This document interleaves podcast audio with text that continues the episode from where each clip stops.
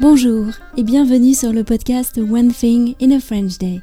Aujourd'hui, vendredi 22 juillet 2022, cet épisode, le numéro 2146, s'intitule Promenade de l'été, la statue de Maria de Rem, Square des Épinettes, deuxième partie.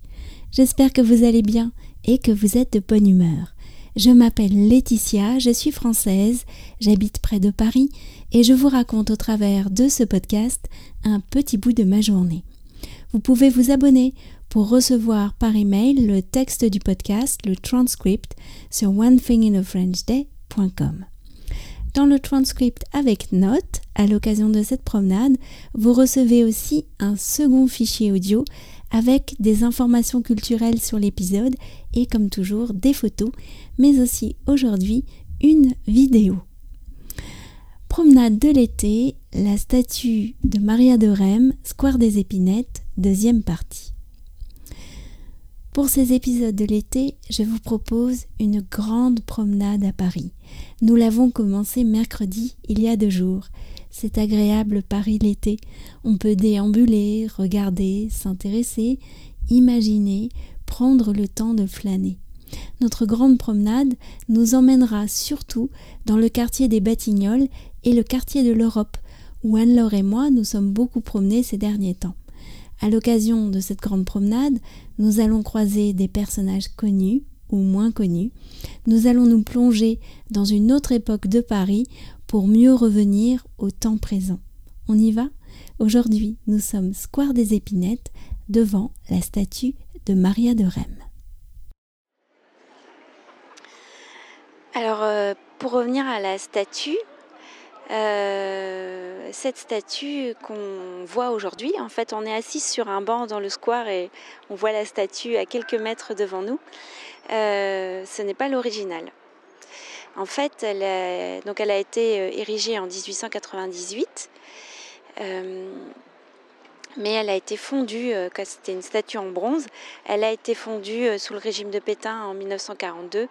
Alors, soi-disant pour récupérer euh, le bronze pour l'envoyer en Allemagne pour fabriquer des canons, mais d'après ce que j'ai lu, c'est aussi parce que l'image de Maria de Rem dérangée sous le régime de Vichy, qui était plutôt les femmes à la maison et pas dans la rue à réclamer leurs droits. donc la statue a disparu.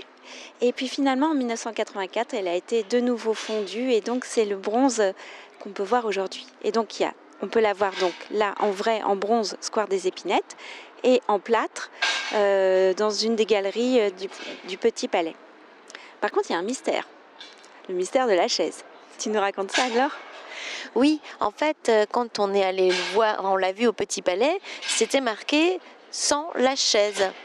Donc on s'est posé la question, c'est quoi cette histoire de chaise? Effectivement, il n'y a pas de chaise. La main gauche, effectivement, semble s'agripper à quelque chose. Et la question, c'est est-ce qu'il y avait vraiment une chaise? Où est passée cette chaise? Ma, théorie, mais je ne sais pas si elle est juste, c'est que peut-être euh, au moment euh, où ils ont coulé le bronze, euh, quelqu'un s'est dit qu'il fallait ajouter une chaise. et quand en 1984, ils se sont dit il n'y a pas de raison d'ajouter une chaise qui n'existe pas en vrai. Mais on n'a pas la, on n'a pas la solution en fait. Donc vous pouvez euh, vous déplacer euh, jusqu'au square des épinettes et élaborer votre propre théorie en regardant Maria de Rem. D'ailleurs, c'est un square qui est intéressant aussi parce qu'il y a une autre statue en bronze euh, celle de euh, comment il s'appelle de Leclerc. De Leclerc qui était un, entrepreneur. Alors ça on l'a découvert parce qu'il y a un, petit panneau euh, à l'entrée du square qui parle des deux statues. Et donc c'était un, entrepreneur aussi de la fin du 19e siècle. Enfin, il a été le premier à intéresser ses ouvriers aux bénéfices de son entreprise. Et donc, ces ouvriers ont, ont décidé de lui rendre hommage en faisant couler cette statue qui est à l'opposé euh, de Maria de Rem dans le square. Alors, euh, Monsieur Leclerc, lui, a droit à une vue sur le square. il y a des échafaudages qui sont en train d'être démontés derrière nous. Donc Monsieur Leclerc, lui, a droit à une vue sur le square. Il peut voir l'animation du square, les enfants qui jouent, etc., euh, etc. Alors que Maria de Rem, elle, est à l'entrée du square et son visage tourne vers la rue.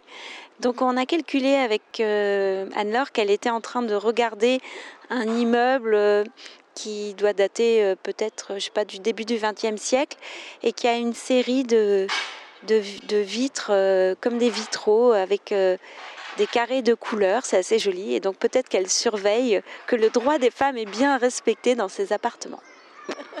On ne sait pas, c'est une autre théorie.